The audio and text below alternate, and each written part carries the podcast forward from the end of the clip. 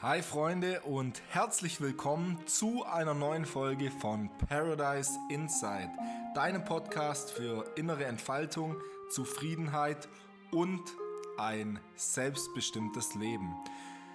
Liebe Zuhörerin, lieber Zuhörer, stellst du dir öfters mal die Frage, hm, was könnte denn mein volles Potenzial sein?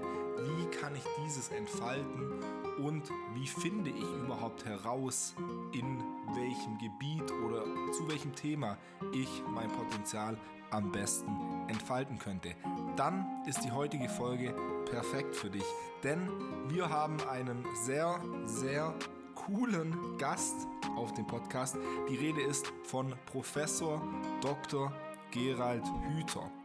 Gerald ist einer der bekanntesten Hirnforscher in Deutschland. Er ist Autor zahlreicher Sachbücher und ich habe schon einige Bücher von ihm gelesen und kann diese euch wirklich ans Herzen legen. Und seit 2015 ist er Initiator und Vorstand der Akademie für Potenzialentfaltung. Und deswegen ist er genau für die Fragen, die ich am Anfang angesprochen habe, der perfekte Ansprechpartner.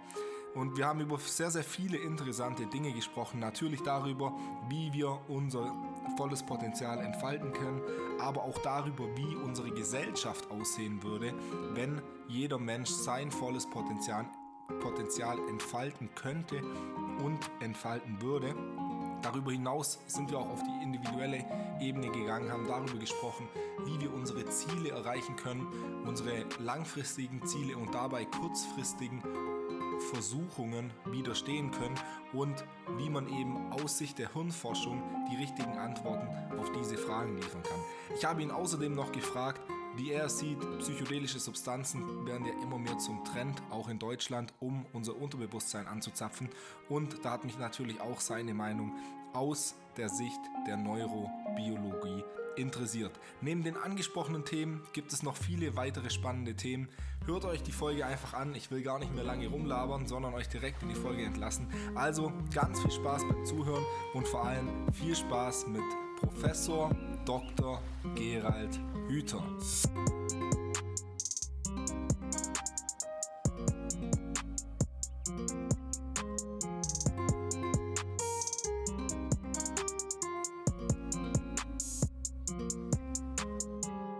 Gerald, erstmal vielen Dank, dass du dir die Zeit nimmst. Ähm, ich bin oder wir, das ganze Team von Paradise Inside, äh, sind große Fans deiner Arbeit und freuen uns mega über die Möglichkeit, dir heute ein paar Fragen stellen zu dürfen. Ähm, ich würde gleich mal starten. Du hast ja die Akademie für Potenzialentfaltung ins Leben gerufen. Ähm, und ich würde gerne von dir wissen, wie du dir unsere Gesellschaft vorstellst, wenn jeder einzelne Mensch sein volles Potenzial entfalten würde? Ja, erstmal freue ich mich, dass ich, dass es so nett war, mich mal zu so einem Gespräch einzuladen. Finde ich großartig. Ich, ich habe äh, immer mal versucht, auch mit jüngeren Leuten ins Gespräch zu kommen. Das ist nicht ganz so einfach, äh, weil die offenbar dann so alten Säcken wie mir nicht mehr so richtig glauben, was auch durchaus berechtigt ist. Ähm, diese Akademie habe ich aufgebaut, als ich gemerkt habe, dass diese Art von Wissenschaft, die mich wirklich interessiert, in der offiziellen akademischen Welt keinen Platz hat. Also ein, ein, Hirnforscher, der auch noch sich überlegt, wie das, was im Hirn passiert, mit dem Rest des Körpers zusammenhängt und der dann auch noch versucht herauszufinden, wie die Tatsache, dass wir ja alle eingebunden in soziale Gemeinschaften äh, heranwachsen und leben und dass das alles, diese Erfahrungen, die wir da machen, alle in unserem Hirn dann auch abgespeichert werden, macht es eigentlich unmöglich, dass man das Hirn sozusagen separat anguckt von irgendeiner Person und sich dann einbildet, dass man da irgendwas Vernünftiges ableiten kann, äh, muss man eigentlich immer mit angucken, wo ist denn der groß geworden, mit was für Leuten, was hat der für Erfahrungen gemacht. Und damit beschäftige ich mich jetzt eigentlich so die ganze Zeit. Und was mich interessiert, und deshalb möchte ich auch, habe ich auch gerne zugesagt, hier mitzumachen, äh, ist eben, wie man das ändern kann. Und äh, ich habe ein bisschen gehofft, dass in dem Titel, den ihr da eurer Bewegung gegeben habt, die Lösung drin steckt. Also es, wenn es gelänge, dass jeder in sich selbst das Paradies entdeckt, das dort angelegt ist. Das wäre sozusagen etwas, wo es eher darum geht, etwas wiederzufinden, was man verloren hat. Oder sich auch wieder bewusst zu machen, worauf es eigentlich ankommt ähm, und was im Leben tatsächlich wichtig ist, dann könnte es sein, dass Menschen anfangen, äh, ihr Leben zu verändern. Also andere Vorstellungen sich anzueignen, worauf es denn so ankommt. Und das ändert dann auch automatisch das ganze Hirn. Und äh, da ich als Hirnforscher weiß, dass das zeitlebens geht, prima. Ja, also kann, kann man auch in meinem Alter noch anfangen damit. Aber bevor man so lange im Hamsterrad rumrast, äh, wäre es natürlich besser, man kommt ein bisschen früher auf so eine Idee. Und deshalb, ja, super. Gucken wir mal, was wir da äh, miteinander besprechen können und wie man sozusagen so eine, eine Rückbesinnung auf das Wesentliche hinkriegt. Auch, auch für junge Leute gibt es eben schon Wesentliches, worauf sie sich rückbesinnen können. Und vielleicht ist das sogar notwendig, damit sie nicht an den ganzen Oberflächlichkeiten sozusagen äh, in diesen Oberflächlichkeiten sich verlieren. Ja, finde ich sehr schön, dass du direkt unseren Titel Paradise Inside angesprochen hast.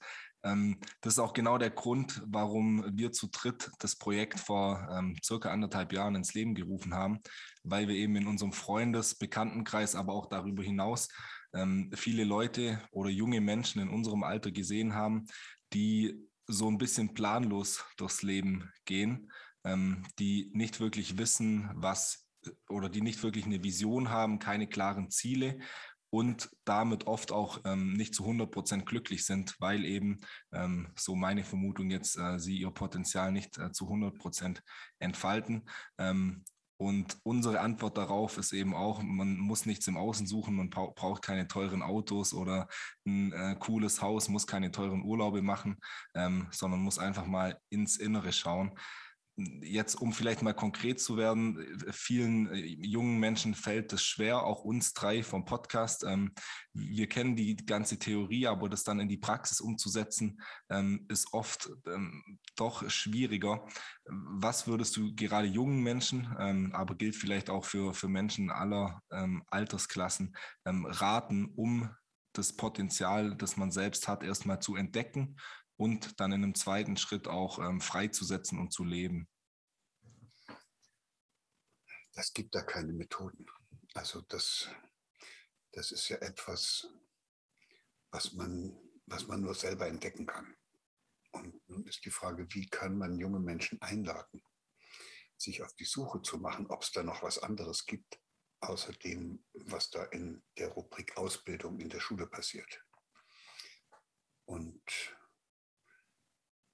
das geht dann auf der Universität übrigens ja so weiter. Seit Bologna ist das eigentlich auch nur Schule, was dort stattfindet. Wir haben jetzt eine Initiative aus der Akademie heraus vorbereitet. Also die Akademie, musst du dir vorstellen, ist auch ein bisschen wie so ein, äh, wie so ein Inkubator, ne? wo, wo die Leute, die da drin sind, mit Ideen kommen und dann aus mancher Idee wird irgendwas und dann fliegt oben sowas raus, das heißt Initiative. Und die macht sich dann auf den Weg und sucht da draußen äh, Menschen, die sich davon angesprochen fühlen und die dann gemeinsam versuchen, das voranzubringen. Und eine der Initiativen, die wir gerade vorbereiten, heißt Delphi Connection. Äh, Delphi ist ja der alte Ort, dieses, äh, wo das Orakel von Delphi stand und dort haben sie in Stein gemeißelt, diesen Leitspruch, um den es geht. Und ich glaube, dass wir den langsam mal immer genauer uns anschauen müssten und der heißt Erkenne dich selbst. Also irgendwie müsste man, müsste man mal versuchen, an so eine entscheidende Frage ranzukommen, wer bin ich eigentlich, was will ich eigentlich, wozu bin ich hier, wofür möchte ich mich einsetzen. Das sind alles richtig ernstzunehmende Fragen und an den Universitäten gibt es das gar nicht mehr. Also solche Fragen kann man gar nicht behandeln und die, die Idee ist, dass wir mal versuchen, als Delphi Connection junge Leute zusammenzubringen, die sich in Gruppen dann äh, mit solchen Themen äh, befassen und da einen Mentor bekommen, der ihnen hilft, dass sie sich dabei nicht verlieren. Und vielleicht trägt das dazu bei, dass eben neben diesen Ausbildungsprozessen, in die ihr alle hineingeworfen seid und die ihr alle durchhalten müsst, eben dann doch äh, die eigentlich wesentlichen Fragen nicht völlig unter den Tisch fallen. Aber ihr könnt lange warten, dass euch das von den Lehrbetrieben oder den Universitäten angeboten wird oder den Schulen. Äh, das muss man selber machen. Das war vielleicht auch schon immer so. Schule hat nicht die Aufgabe, jungen Menschen dabei zu helfen, ihre Potenziale und Talente und Begabungen zu entfalten. Die Schule hat die Aufgabe, dass da junge Leute rauskommen, die dieses System erhalten. Und das wisst ihr alle, wir haben eine Konsumgesellschaft, die auf Wirtschaftswachstum aufgebaut ist und äh, es wär, würde alles zusammenbrechen, wenn das nicht mehr funktionieren täte. so, und deshalb müssen da junge Leute raus, die irgendwie sich als Konsumenten eignen. Also die müssen möglichst manipulierbar sein, möglichst verführbar sein. Die dürfen äh, nichts haben, was ihnen so hilft, auch diesen ganzen Verführungsangeboten von auch der digitalen Medien zu widerstehen. Also wer da wie so ein Junkie an seinem Ding hängt, der ist verführter. Also da kann er hundertmal sagen, wie toll das ist. Und äh, so macht das ja auch jeder Drogenabhängige. Der findet das ja auch großartig, dass es jemanden gibt, der ihm als Dealer die, den Stoff immer wieder verschafft. Und und wenn man dann sagt, der, der, der Dealer gehört eingesperrt, dann, dann schützen die auch noch ihren Dealer und verraten, wann der verhaftet werden soll. Also das, so, so schützen junge Leute dann auch TikTok und, und, und, und Facebook und wo sie überall so unterwegs sind. Ja, schwierig. Und deshalb braucht es, glaube ich, eine, einen Impuls, dass junge Leute sozusagen sich zusammentun und gemeinsam überlegen, wie das hier eigentlich mit ihnen weitergehen soll. Wenn die Erwachsenen das nicht können, dann müssen das die jungen Leute selber machen. Aber es wäre toll, wenn da in diesen Gruppen immer einer mit dabei wäre oder zumindest einer greifbar ist, der schon viel Erfahrung hat und das dann auch ein bisschen mit einbringen kann. Ich finde, dass das vielleicht das Schlimmste ist, was im Augenblick in unserer Gesellschaft so passiert, dass die älteren Leute mit ihren Erfahrungen äh, gar nicht mehr zu irgendwas beitragen können. Die werden ja auch nicht gehört. Und dass die jungen Leute mit ihrer unglaublichen Dynamik, die wirklich was bewegen könnten, sich dann oftmals in Nebensächlichkeiten und Nebenschauplätzen verrennen.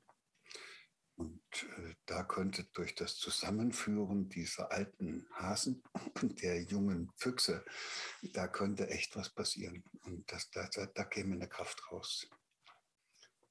Wenn man die jungen Leute allein lässt mit ihren Themen, dann entwickeln sich Themen ganz zufälligerweise oder weil es also äh, weil irgendeiner in der Gruppe irgendeine Idee hat und dann wird das halt gemacht und das heißt aber nicht immer, dass das das Beste ist. Es ist immer so, wenn, wenn sich zwei Leute zusammensetzen, so wie wir beide jetzt gerade, dann und wir unsere Vorstellungen austauschen und unsere Erfahrungen und unser Wissen, dann haben wir beide auf einmal sofort doppelt so viel Gehirn wie jeder allein. Und wenn sich fünf zusammentun, hat man fünfmal so viel. Und deshalb wird auch dann jede Antwort auf irgendeine Frage, die man gemeinsam mit anderen sucht, auch immer richtiger. Eine Voraussetzung hat das allerdings, die fünf müssen möglichst unterschiedlich sein und nicht möglichst gleich. Also vor Gleichgesinnten habe ich einfach äh, panische Angst, mhm. weil die, die äh, haben ihre blöden Ideen und dadurch, dass sie viele sind, kriegt das dann plötzlich eine Kraft, dass es einem die Füße wegziehen kann. Ja. Ja, finde find ich sehr schön, was du gesagt hast, weil ähm, ich sehe es auch so, dass es extrem viele junge Menschen gibt, die ähm, super Ideen haben und große Dynamik, ähm, aber oftmals fehlt halt die Erfahrung. Ich habe gerade mal selber nachgedacht, wie oft ich noch mit ähm, älteren Menschen jetzt vielleicht außerhalb des Familienkreises oder ähm, der Arbeit ähm, zu tun habe. Und da kommt man eigentlich wirklich nicht so oft in Kontakt. Und wenn es, wenn da eben Plattformen geschaffen werden, beispielsweise wie äh, durch die von dir angesprochene Delphi-Initiative, ähm, dass man eben den Kontakt zwischen älteren und jüngeren Menschen ähm, erhöht, dann glaube ich, dass da sehr, sehr viel Fruchtbares ähm, dabei rauskommen kann.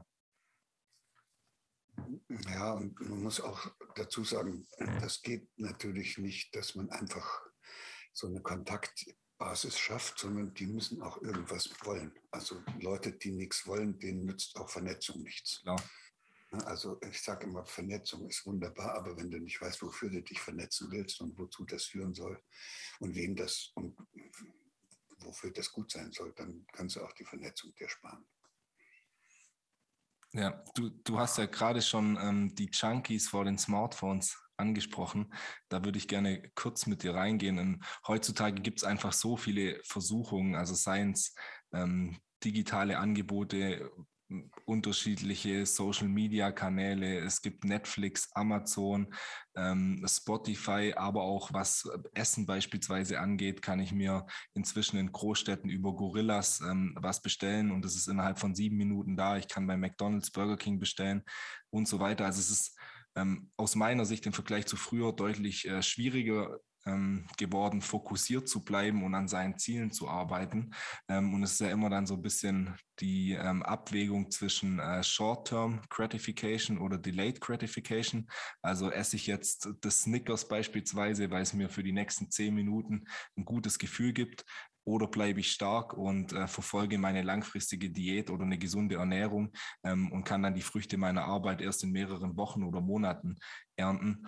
Ähm, jetzt so aus der Sicht äh, der Hirnforschung, was ist da die beste Strategie, um ähm, solchen Versuchungen wieder zu widerstehen und wie kann man da e-, eventuell auch für sich selber Disziplin aufbauen, dass es einen gar keine ähm, Entscheidungskraft und dann letztlich auch keine Energie mehr kostet, ähm, diesen diesen Versuchungen, egal was es dann ist, äh, zu widerstehen. Also was ja auch, was, was nicht so, so in der Öffentlichkeit äh, sich ausgebreitet hat, ist eine sehr banale Erkenntnis der Hirnforscher und die heißt, äh, das Hirn oder jedes lebende System also auch ein ganzer Organismus, auch ein, ein, Pilz oder ein Ameisenhaufen oder eine Gesellschaft, alles, was als lebendes System umschrieben ist und eine eigene Struktur hat, muss immer versuchen, den zur Aufrechterhaltung dieser Struktur und damit seines Fortbestehens notwendigen Energieaufwand so gering wie möglich zu halten. Das wird euch jetzt alles sehr freuen, weil das ist der zweite Hauptsatz der Thermodynamik, der da dahinter steckt. Wenn ein lebendes System, also nennen wir es mal unsere westliche industrialisierte Gesellschaft, es nicht schafft, ihren Energieverbrauch zu minimieren, äh, fliegt uns der ganze Laden über kurz oder lang um die Ohren. Und äh, im Hirn ist das auch so, wenn, die das nicht, wenn man das nicht schafft, dass da oben immer wieder Ruhe einkehrt und die Nervenzellen dann so miteinander arbeiten können, dass sie nicht dauernd durcheinander feuern. In diesem Zustand nennt man dann Aufgeregtheit. Wenn man, äh, wenn man also immer in diesem Zustand der Aufgeregtheit umherrennt, kriegt man nichts gebacken, verbraucht einen Haufen Energie und am Ende fliegt einem das eigene Gehirn um die Ohren. So.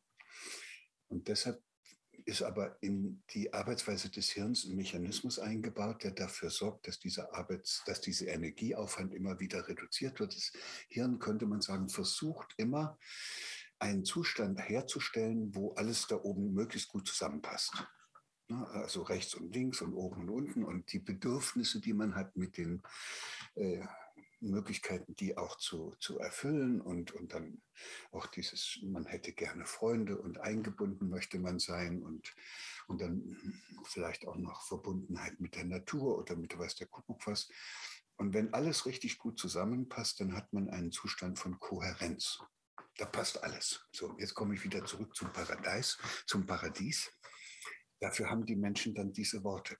Wenn alles richtig toll wäre und alles passen würde, dann sind wir im Paradies und die da mehr so mit dem Essen unterwegs sind, für die heißt es dann Schlafenland oder Himmelreich, ist ja alles egal. Der, der, der, der entscheidende Punkt ist, den gibt es nicht. Den, niemals kann ein lebendes System, solange es lebendig ist, es schaffen, dass wirklich alles passt. Dann wäre es tot das ist eine Wahnsinnserkenntnis. Ne? Du merkst, dass, dass wir müssen damit leben, dass immer wieder etwas nicht passt. Und genau das ist Leben, weil wir dann eine Lösung suchen, wie es wieder passend gemacht wird. Und dabei ändern wir uns selbst. Und so arbeitet das Hirn. Das sucht eine Lösung, wie es passt. Und die einfachste Lösung ist dem Gehirn normalerweise recht. Also aufs Sofa Kiste anschalten, Chips-Tüte davor und dann war es das so. Der, dieser sogenannte innere Schweinehund ist nichts weiter als die Bezeichnung, die wir haben für diesen zweiten Hauptsatz der Thermodynamik, den das Hirn äh, umsetzt, indem es so wenig wie möglich macht. Hauptsache, es passt wieder.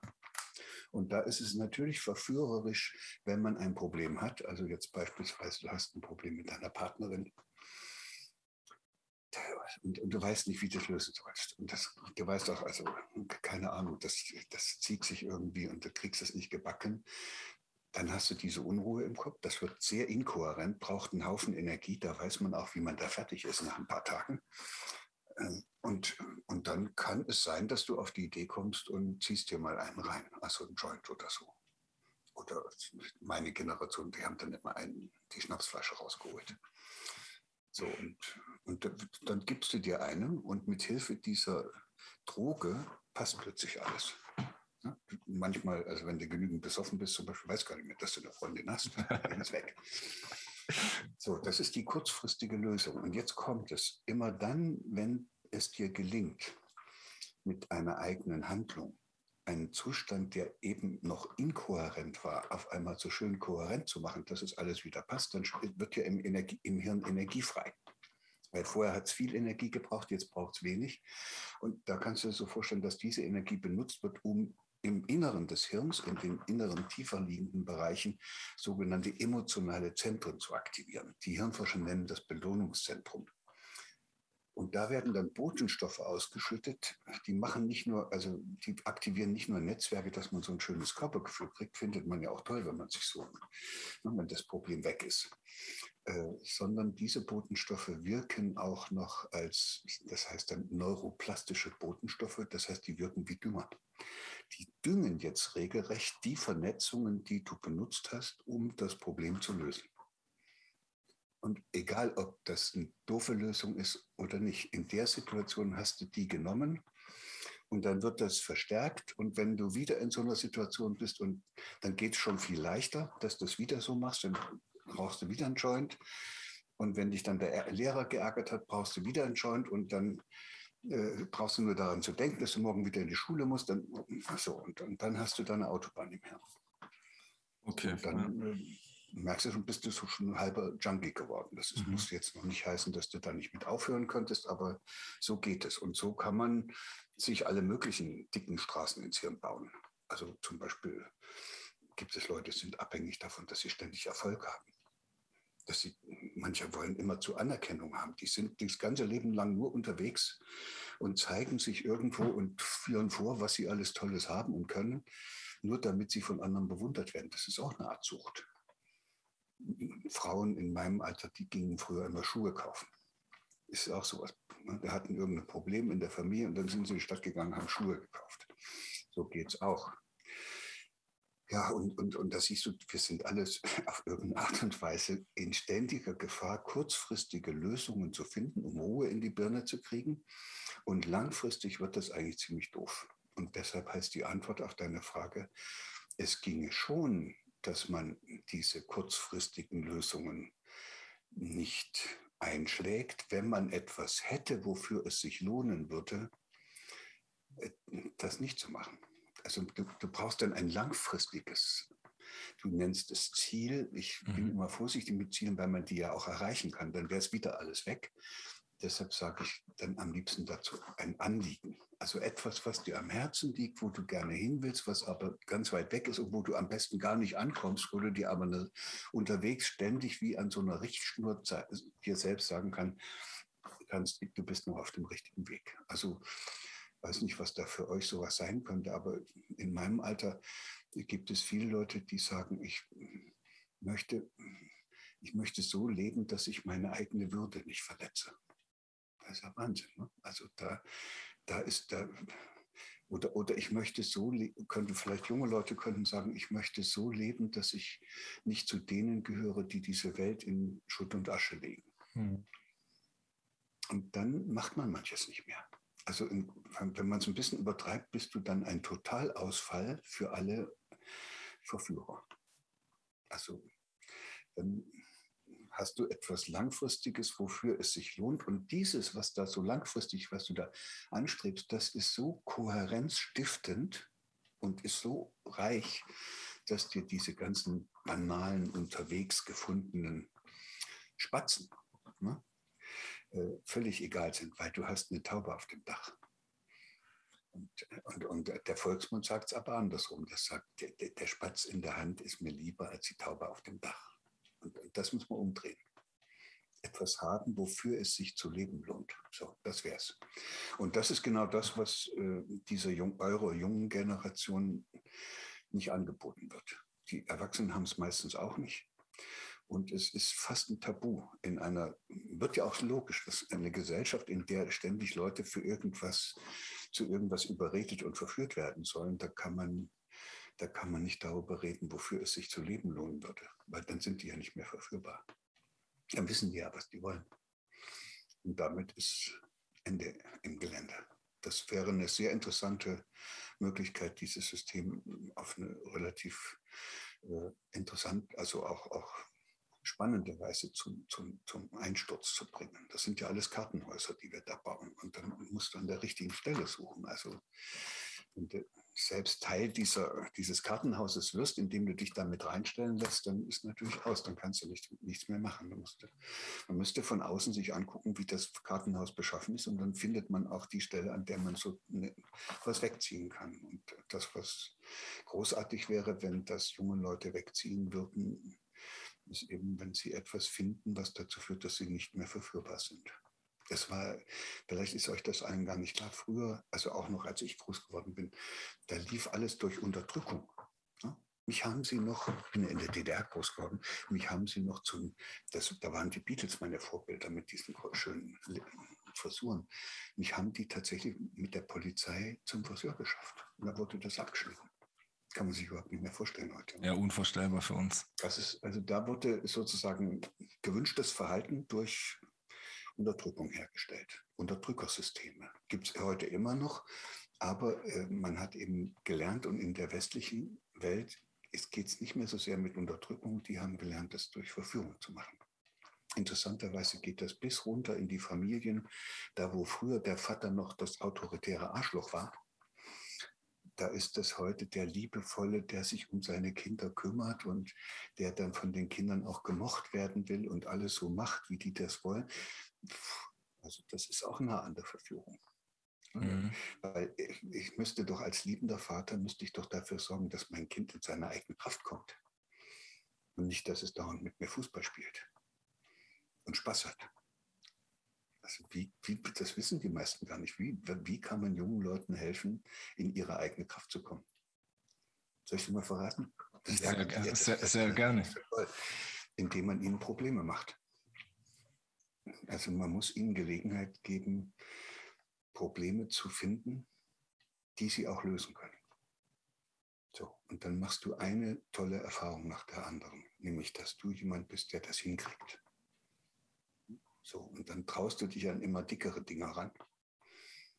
Und in deinem Hirn entsteht so eine Verschaltung, die heißt, wow, ich gehöre zu den Menschen, die nicht immer zu rumheulen, wenn irgendwas nicht so ist, wie sie es wollen, und die auch nicht umherlaufen und ständig einen suchen, der es für sie macht, oder die sich da irgendwie dann ablenken und irgendwas anderes machen, weil das, was getan werden müsste, äh, kriegen sie nicht hin, sondern wenn du gelernt hast, ganz viele Probleme, auch viele unterschiedliche Probleme in deinem Leben zu lösen, dann bist du irgendwann mal jemand, der sich hinstellt und sagt, wow, wo ist das nächste Problem?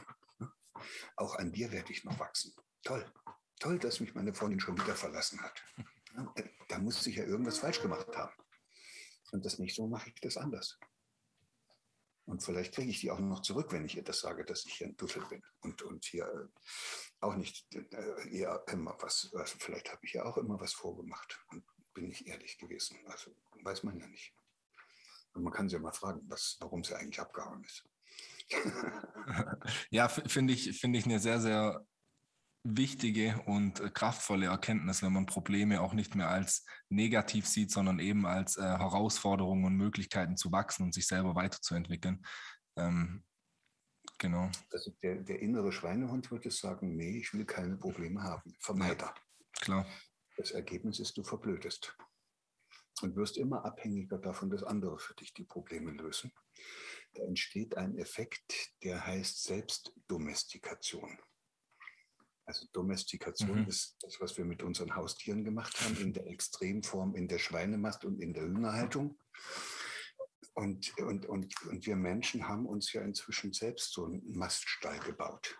Also äh, wir haben eine Welt nach unseren Vorstellungen ge geschaffen, in der alles so bequem wie möglich sein soll. Das würde so ein Mastschwein auch machen. Das will es bequem haben. So. Und indem man sich so eine Welt schafft, dann hat man dann auch immer weniger Probleme. Also es gibt ein schönes Beispiel aus dem Tierreich, der Bandwurm. Der Bandwurm hat einen Lebensraum gefunden, in dem es keine Probleme mehr gibt. Da ist immer warm, da gibt es immer was zu fressen. Da kann nichts mehr passieren. Der hatte keine Probleme mehr. Wenn du mal gucken willst, wozu das führt, musst du mal so einen Bandwurm, wenn du findest, abschneiden.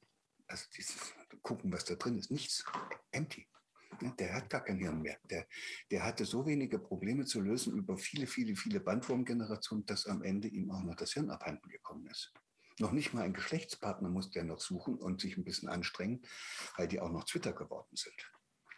Können sich selber befruchten. Das Einzige, was die noch brauchen, um in diesem schönen Maststall sozusagen zu leben, ist ein Hakenkranz, mit dem sie sich sozusagen da festhalten kann, dass sie nicht weggespült werden. Das ist natürlich nicht so eine schöne Aussicht für unsere Gesellschaft, dass wir uns so sehr selbst domestizieren, dass wir am Ende nichts anderes mehr im Sinn haben, als irgendeinen Hakenkranz uns irgendwie zu besorgen, mit dem wir uns dort in diesem Schlaraffenland dann oder in diesem bequem eingerichteten, äh, nach unseren Vorstellungen perfekt gemachten Lebensraum dann festhalten können.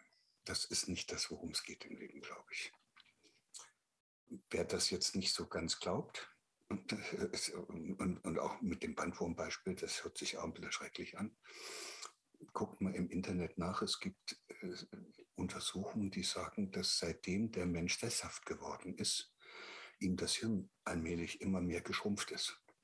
Also die Vorfahren, auf die wir so zurückblicken, diese sogenannten Jäger und Sammler, die wir noch für ein bisschen blöder, die hatten ein größeres Hirn als wir. Seit der Sesshaftwerdung haben wir ein immer bequemeres Leben geschaffen, mit dem Ergebnis, dass da oben auch immer weniger drin ist. Nicht schlechter. Mhm. Jetzt sieht man sogar, dass der Intelligenzquotient immer weniger wird. Also jetzt wird es langsam ernst. wenn, wenn ich dich äh, vorher richtig verstanden habe, dann äh, strebt das menschliche Gehirn ja aber genau danach, ähm, also nach einem Leben, wie, wie es der Bandwurm führt, ähm, weil alles kohärent ist und ich keine Probleme oder Herausforderungen mehr habe.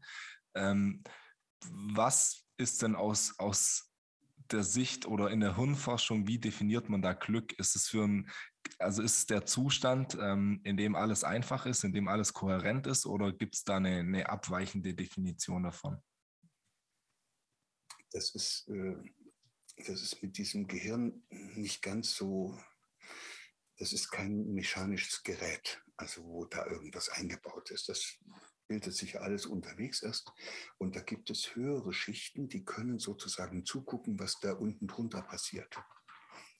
Und diese oberen Bereiche, also sagen wir mal dort, wo dein Selbstbild verankert ist oder dein Weltbild oder dein Menschenbild, das guckt ja ständig bei allem, was du tust, ob das zu deinem Selbstbild oder deinem Menschenbild passt.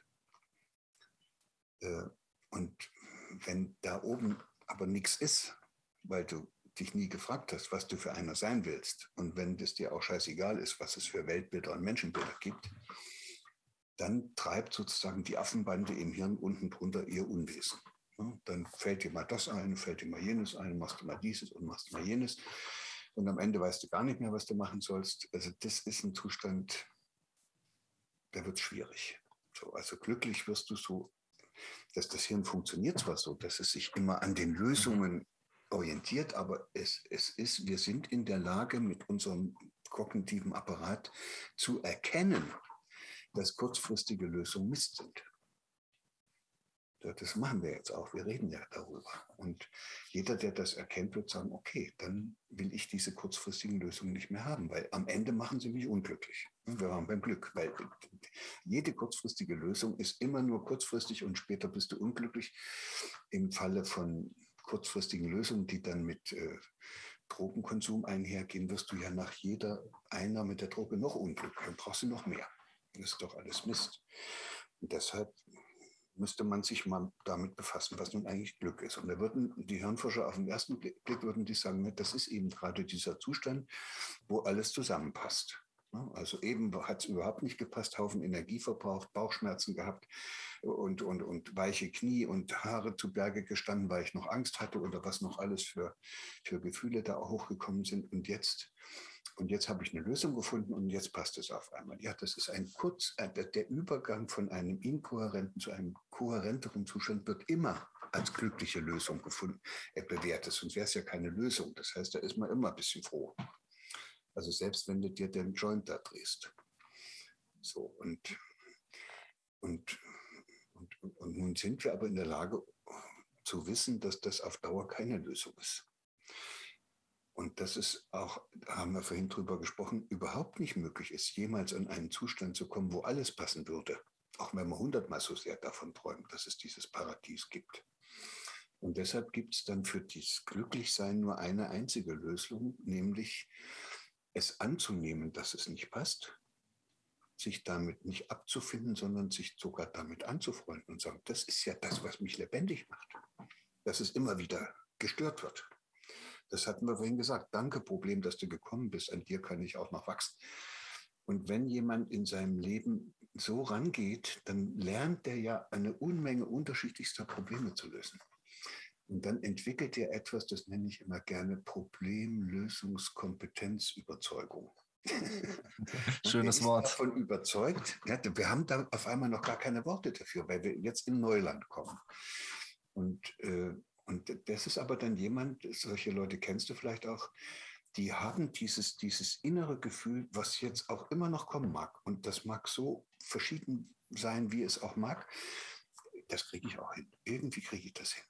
Also irgendwie kriege ich das hin. Wenn junge Leute mit dem Gefühl groß werden, dass sie immer wieder natürlich vor Probleme gestellt werden, aber dass sie auch, weil sie die Erfahrung gemacht haben, dass sie es bisher ja immer irgendwie hingekriegt haben, dann können sie auch das neue Problem annehmen und dann ist das auf einmal eine Herausforderung.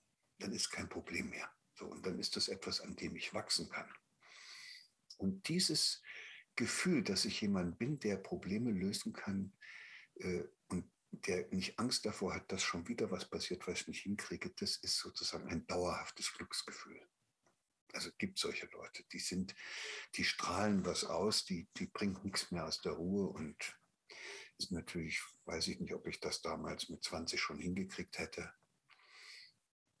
Man braucht ja auch viel Erfahrung dazu, aber am Ende ist das der Zustand, um den es geht. Nicht, dass alles passt, sondern dass man jemand geworden ist, der es schafft, es immer wieder passend zu machen. Ne? Partnerschaft schon wieder irgendwie im Sumpf. Und, aber ich weiß, wir kriegen das wieder miteinander hin. Das macht eine Familie oder eine Partnerschaft glücklich, nicht, dass man da ständig Händchen haltend auf dem Sofa sitzt. Ja, schön. Nee, kann, kann ich so unterschreiben oder macht auf jeden Fall Sinn. Ähm, ich würde gerne noch mal ein bisschen zurückgehen. Wir haben vorher über Verführungen gesprochen äh, in unserer modernen Gesellschaft. Und ich persönlich bin überzeugter Minimalist, versuche mich ähm, so selten wie möglich verführen zu lassen von irgendwelchen Unternehmen, äh, wieder neue Klamotten zu kaufen oder ähm, irgendwelche anderen ähm, Konsumgüter ähm, zu kaufen. Jetzt weiß ich aber auch, ich habe selber Wirtschaft äh, studiert und weiß, wenn das alle so machen würden, ähm, du hast vorher schon angesprochen, unser System basiert auf Wirtschaftswachstum. Wenn es alle Menschen schaffen ähm, oder alle jungen Menschen beispielsweise, den äh, Verführungen des modernen Lebens zu widerstehen, hätten wir dann, also würde dann nicht unser System äh, zusammenbrechen und äh, würden wir dann nicht im Chaos leben. Wie siehst du das? Ja, theoretisch ja, praktisch geht das nicht. Weil praktisch können die Menschen, die sich ihrer selbst bewusst werden, das ist ein langsamer Prozess. Du kannst also sehr schnell äh, eine Panik in der Gesellschaft auslösen, dass die alle umherlaufen wie die gescheuchten oder aufgescheuchten Hühner und dann kannst du ihnen einen Strohhalm hinhalten und dann laufen sie alle hinter dir her. Das ist einfach, aber das Menschen selbst, das geht nur alleine. Also das, am Ende musst du selber mal mit dir selbst wieder in Kontakt kommen, sonst wird es ja nichts. Und deshalb kannst du davon ausgehen, wir reden hier über etwas, was jetzt morgen und übermorgen nicht passiert. Aber es ist etwas, was jeden Tag mit jedem Einzelnen passieren kann. Und deshalb reden wir hier eigentlich ja auch nur mit Leuten, die Lust drauf haben, sich auf diesen Weg zu machen. Die anderen müssen halt so weitermachen wie bisher. Also dass das nicht so, so prickelnd ist, äh, sein Leben, wenn man die dann fragt, wofür lebst du eigentlich, dann wissen die gar nicht, was man gefragt hat. Und dann sagt man, ja, Freizeit und Einkaufen, Verreisen. Dann merkt man, die haben nichts, nichts, wofür sie da sein wollen, nichts, um das sie sich kümmern. Es, sind verloren in der Welt. Und die wird es noch eine lange Zeit geben und mit denen werden diese Konzerne dann auch ihre wesentlichen Geschäfte abwickeln. Die brauchen ja bald auch gar nicht mehr irgendwo einkaufen zu gehen. Das können sich alles nach Hause schicken lassen. Das ist, geht alles so schön bequem. Ja, kann sein, dass die, die, die Menschheit zerfällt. In, in, es, es, wir haben ja so eine Tendenz, dass alles sich polarisiert. Kann sein, dass da ein Teil der Menschen die Kurve kriegt und wieder bei sich selbst ankommt und gemeinsam ein anderes Leben führt. Und dass es da aber welche gibt, die in ihrer Blase, also so wie bisher weitermachen und das auch total in Ordnung finden, die sterben auch irgendwann weg. Und dann werden aber möglicherweise es immer mehr, die sich ihrer eigenen, äh, ihrer eigenen Kraft zur Lebensgestaltung bewusst werden. Die sich, ich bin ja Biologe, die sich vielleicht auch irgendwann mal fragen, weshalb das Leben eine Lebensform wie uns hervorgebracht hat und ob das dann unsere Bestimmung sein kann, das Leben in, auf dieser Erde zu ruinieren und die Vielfalt des Lebendigen. Also da merkt man ja, da stimmt ja was vorne und hinten nicht. Und das, was ich mir wünsche und wofür ich unterwegs bin, was ich aber niemals erreiche, ist, dass Menschen sich, äh, dass Menschen anfangen, sich ihrer Bestimmung bewusst zu werden als Lebewesen. Und die Bestimmung kann nur heißen, wir sind dazu da, dass die Vielfalt des Lebendigen auf diesem Planeten erhalten bleibt. Das Leben will sich immer entfalten. Das ist sozusagen, das kannst du an jedem Baum sehen, an jeder Knospe, an jedem Kind. Da ist was drin, das will sich entfalten. Und jeder, der diesen Entfaltungsprozess aufhält oder in bestimmte Kanäle lenkt, wo er dann sozusagen bestimmt, wie diese Entfaltung langläuft, das ist eigentlich einer, der sich am Leben vergeht der benutzt das Lebendige für seine Zwecke, Absichten, Ziele. Häufig eben auch für die Verwirklichung seiner bescheuerten Vorstellungen. Und da ist dann schon viel Luft, da kann man schon einiges machen, glaube ich. Ich, ich sehe da zwei Strömungen, gerade bei jüngeren Menschen. Ähm, also es gibt auf der einen Seite die Leute, die aufwachen, wenn man so will, ähm, die beispielsweise fürs Klima auf die Straße gehen oder sich mit Persönlichkeitsentwicklung, Spiritualität auseinandersetzen, die nachhaltig leben, sich nachhaltig ernähren. Ähm, und auf der anderen Seite gibt es eben auch gerade unter Jugendlichen, unter Jugendlichen die, die fünf Stunden am Tag auf TikTok äh, abhängen und sich ähm, unnütze Videos anschauen oder die extrem unreflektiert sind. Wenn du, sagen wir mal, 50 Jahre in die Zukunft schaust, bist du da eher optimistisch, ähm, dass sich alles in eine, in eine vernünftige Richtung entwickelt, wo ähm, ein Leben von äh, Vielfalt der Arten auf unserem Planeten ähm, weiterhin möglich ist? Oder bist du eher pessimistisch und denkst, dass es sich, ähm, dass es so weitergeht wie die letzten Jahrzehnte, sage ich mal, und, und wir den äh, Planeten vollends zerstören oder lebensunfähig für uns selber und viele andere Arten machen? Es, es sind ja nicht alle, die diesen Planeten zerstören. Es sind ja nur diejenigen, die sozusagen unbewusst als äh, willfährige Konsumenten durch diese Welt taumeln und das sind dann auch diejenigen, die nur arbeiten gehen und äh, etwas Beruf ausüben, weil sie müssen, weil sie Geld verdienen wollen. Und das quält die dann so, dass sie sich anschließend was gönnen müssen. Und, und da sind sie gut abholbar dann mit den ganzen Angeboten. Man muss sich doch mal was gönnen. Und jetzt ahnst du schon, wo das wo der Hebel liegt, wenn es in den Schulen und in den Elternhäusern endlich so wäre, dass die Kinder und die Heranwachsenden nicht ihre Freude am eigenen Entdecken und Gestalten verlören, dann hätte man am Ende der Schule auch junge Leute, die mit einer irrsinnigen Gestaltungslust und, und, und Entdeckerfreude weiter ins Leben wollen. Und die würden niemals einen Beruf ausüben, weil die damit Geld verdienen wollen, sondern die wollen tätig sein, die wollen sich einbringen für etwas, was ihnen da wichtig erscheint, gemeinsam mit anderen für irgendwas da sein, irgendwas umsetzen. Da ist Geld verdienen relativ zweitrangig. Und wenn man was Vernünftiges macht und sich für was Vernünftiges einsetzt, kriegt man immer am Ende Geld. Also das Geld kommt einem dann hinterhergelaufen. Äh, aber es ist nicht das, was man dann dass man sich den ganzen Tag abrackert und ist eigentlich unwürdig und seine Arbeitskraft an irgendjemanden für Geld abgibt. Das ist ja, das ist ja, ist ja Mittelalter. Ne? Also, ja. Wie, kann man, wie kann man als Mensch die Hälfte deines Lebens damit zubringen, dass man für andere Leute irgendwas macht, die einen dafür bezahlen? Und dann ist es logisch, wenn ich das nun, aber wenn ich mich auf sowas eingelassen habe und das normal finde, ja, dann äh, muss ich das Geld, was ich dann habe, auch ausgeben. Sonst hätte sich ja alles nicht gelohnt. Und da ahnst du, wo die Wendepunkte sind, wenn es gelänge, in Schulen äh, Bedingungen zu schaffen, dass dort kein Kind mehr seine Freude am Lernen verliert. Dann wird das nicht wahr, was wir eben befürchtet haben, nämlich dass die Gesellschaft zerfällt in solche, die noch Freude am Tätigsein haben und was machen. Und äh, diese anderen, die nur noch auf dem Sofa sitzen und sich mit der virtuellen Brille da, also ein, ein Video nach dem anderen reingreifen. Ja, und, und wenn es aber so kommen sollte, dass äh, dass sich das nicht ändert, dann ändert es sich zwangsläufig. Ich bin ja ein großer Anhänger von sich selbst organisierenden Prozessen und Systemen.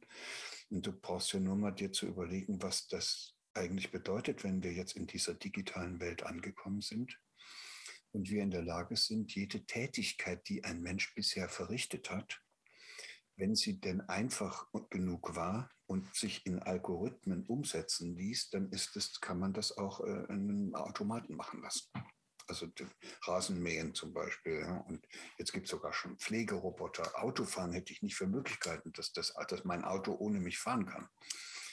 Kann es so.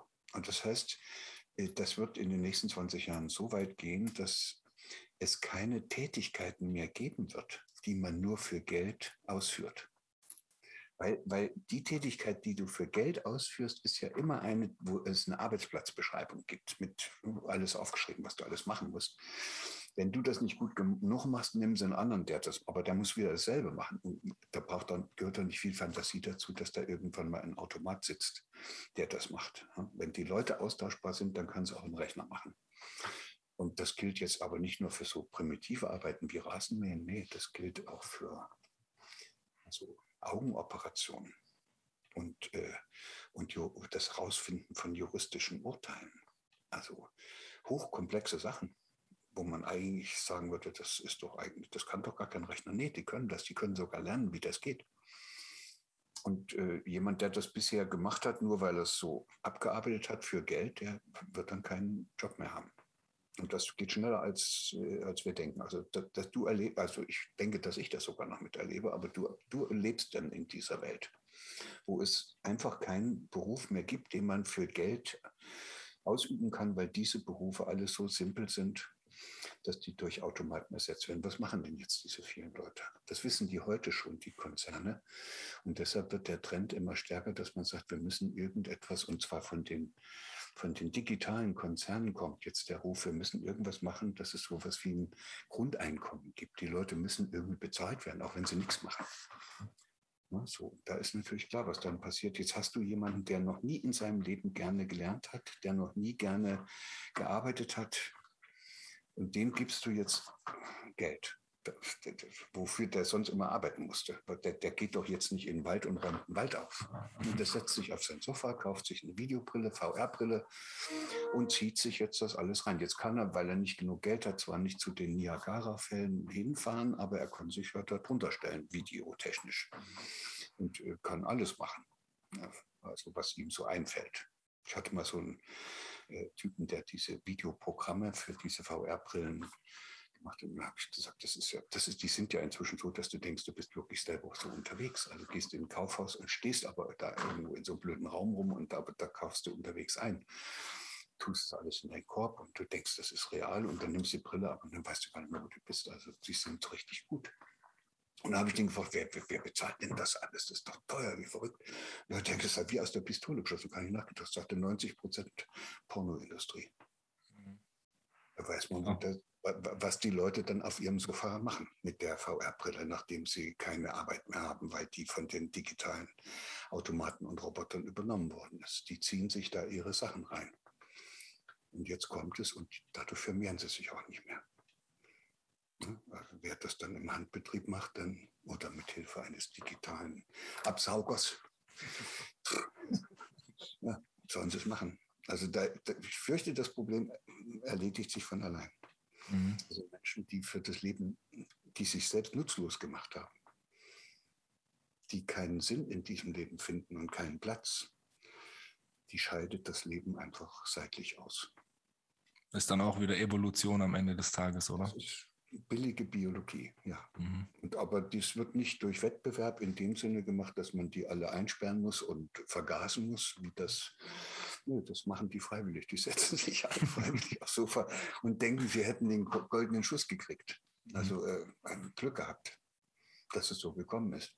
Vor lauter Freude, wie toll das alles jetzt auf einmal funktioniert und wie bequem das alles ist, verblöden sie vollständig. Aber sie richten auch keinen großen Schaden mehr an. Die verreißen ja dann auch nicht mehr. Die, die sitzen eben dann nur noch rum. Und damit hat sich das Problem gelöst. Und das würde dann heißen, wenn das so käme, also wenn wir das nicht schaffen, in der Schule endlich andere Bedingungen zu schaffen, sodass andere junge Leute nachwachsen, dann werden die äh, dann wird es dann wird's eben zerfallen. Und diejenigen, die auf dem Sofa mit der VR-Brille vor sich hin dümpeln und die anderen, die die Welt gestalten. Das ist dann auch eine Lösung.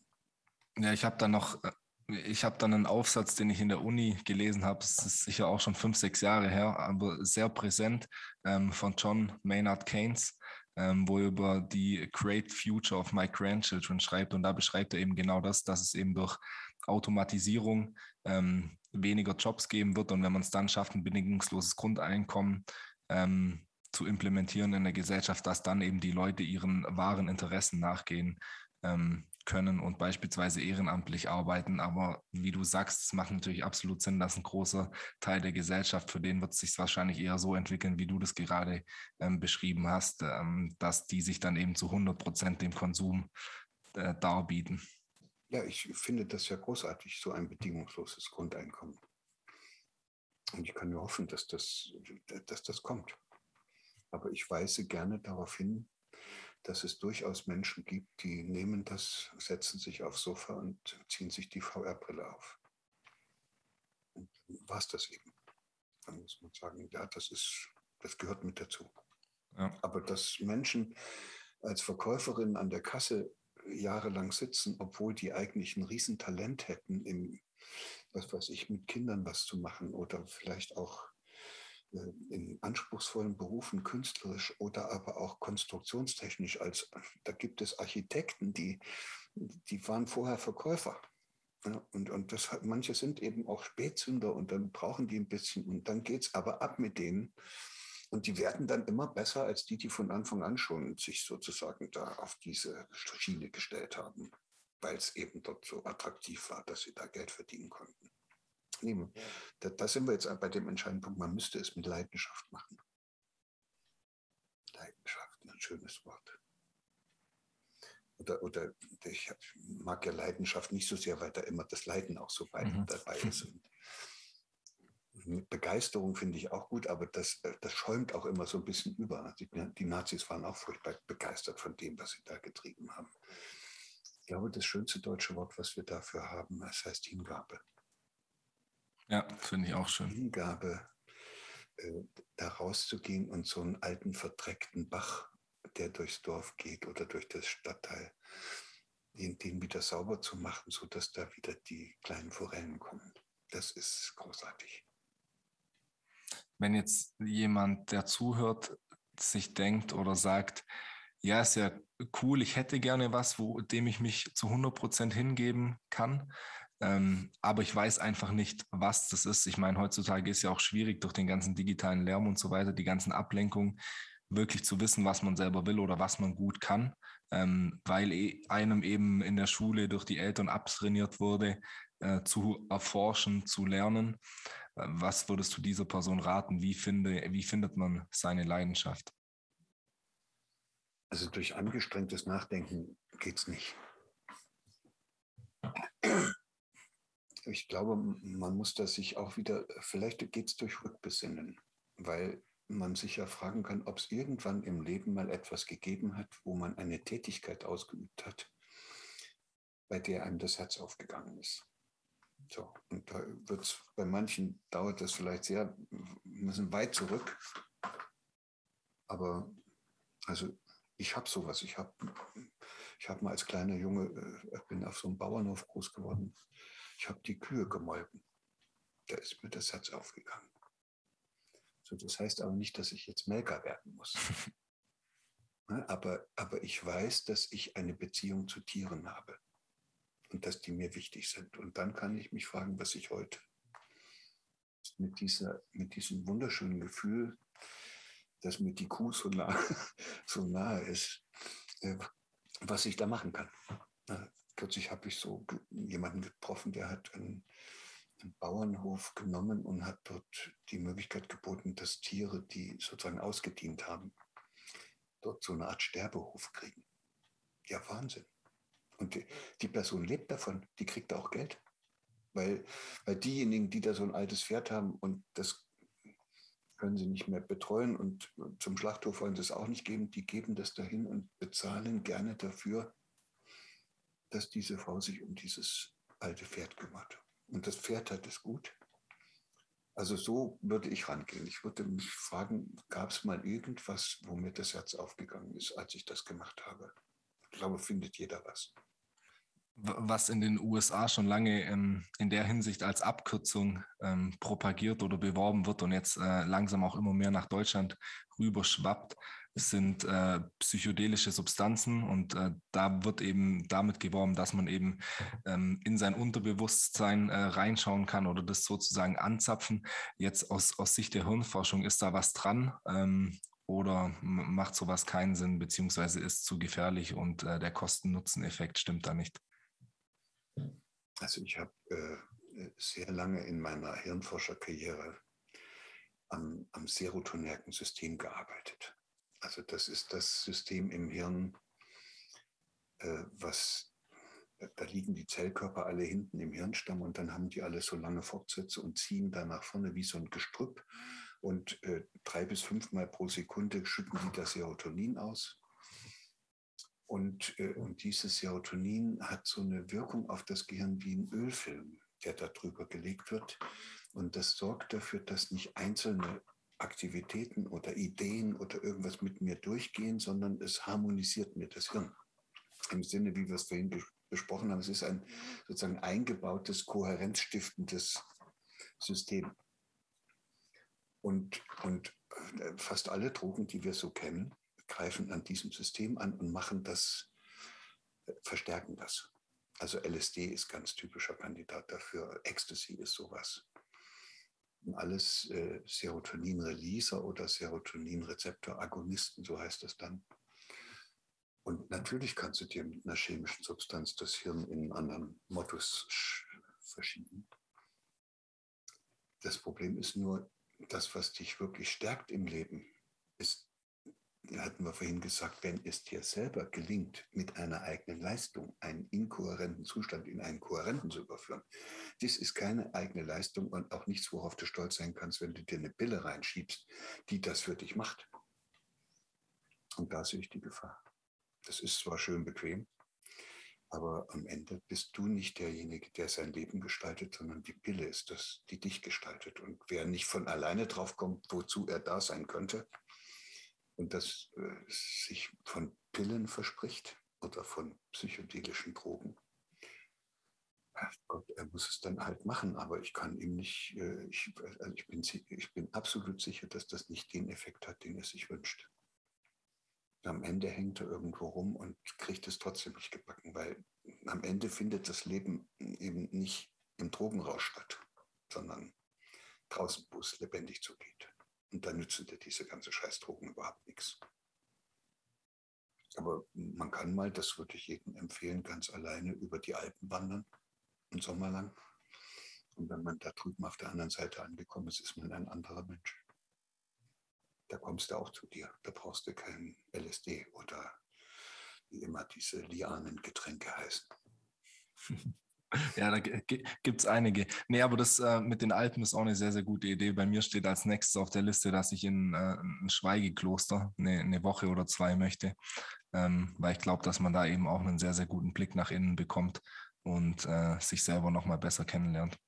Ja, ich, ich würde dir gerne noch eine ähm, etwas philosophische Frage stellen, die ich ähm, öfters mit meinen Kumpels diskutiere und wir sind da bisher noch äh, nicht auf einen gemeinsamen Nenner gekommen. Ähm, deswegen würde mich da deine Sichtweise interessieren. Ähm, wir stellen uns öfters die Frage, ob der Mensch äh, von Grund auf gut ist und eben durch die Gesellschaft, durch Konflikte zu schlechten Handlungen äh, gedrängt wird oder ob der Mensch von Grund auf schlecht ist und eben durch das äh, gesellschaftliche Korsett beziehungsweise ähm, christliche Werte, wie sie beispielsweise in unserer Kultur vorherrschen, ähm, zu einem guten Verhalten gedrängt oder beeinflusst wird? Die Antwort ist ganz einfach. Wir haben ja die ganze Zeit darüber gesprochen, dass das da oben alles sehr formbar ist, zeitlebens umbaubar. Und wenn man kein festes Programm in der Birne hat, dann ist man ein Suchender. Also der Mensch ist nicht gut oder schlecht, sondern ist ein Suchender. Und jetzt kommt die Antwort auf deine Frage. Und dabei kann man sich verirren. Da kann sich auch eine ganze Gesellschaft verirren. Da kann sich sogar eine ganze Menschheit gemeinsam und komplett verirren. Also die Gefahr, dass man sich irgendwo verirrt und dann Dinge tut, die der Bestimmung des Menschen nicht gerecht werden, um es so ganz allgemein zu sagen, die, die ist ständig da, klar. Und, und dann kommt vielleicht noch das Zweite dazu, der Mensch ist auch ein, ein soziales Wesen, der kann gar nicht alleine.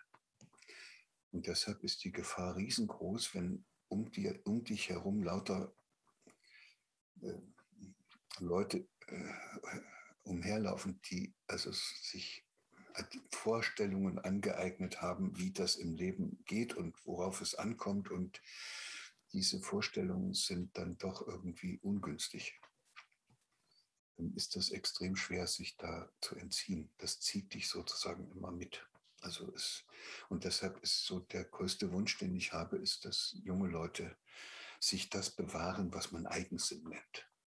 Nicht verführbar, nicht sich anpassen, nicht das übernehmen, was Schreihälse da herum posaunen, sondern sich immer wieder fragen, ob sie das wirklich wollen und ob das wirklich für sie gut ist und ja, was sie eigentlich für jemand sein möchten in ihrem Leben oder werden oder ja, aber werden ist vielleicht blöd eigentlich sein, weil das ist ja eine Sache, die man jeden Tag entscheiden muss. Wenn man Entscheidungen trifft, kann man Entscheidungen treffen, wo man sich selbst verleugnet oder wo man bei sich bleibt. Da gibt es viele Beispiele dafür, wie du das jeden Tag, wie du jeden Tag vor so eine Frage gestellt bist. Mache ich das, was alle machen, oder habe ich die Kraft, nach links zu gehen, wenn alle nach rechts laufen? Und umgekehrt. Ja, sehr, sehr, sehr schöne Perspektive. Jetzt muss ich schauen, dass ich die Diskussion mit meinen Freunden nochmal führe, bevor die Folge hier online kommt, dass ich da eine neue Sichtweise reinbringen kann. Ähm, das ist interessant vielleicht noch, mhm, was wir gemacht gerne. haben. Ist, wir haben da, da, unten streitet man sich und, und das ist, ist eigentlich nicht lösbar. Und dann müsst ihr versuchen, das haben wir jetzt hier gemacht, auf eine andere Perspektive mhm. zu gehen. Und plötzlich ist das da unten gar kein Thema mehr. Ja. Das, ne, weil wir von einer anderen Ebene runterschauen, weil dass der Mensch ein Suchender ist, ist definitiv unleugbar.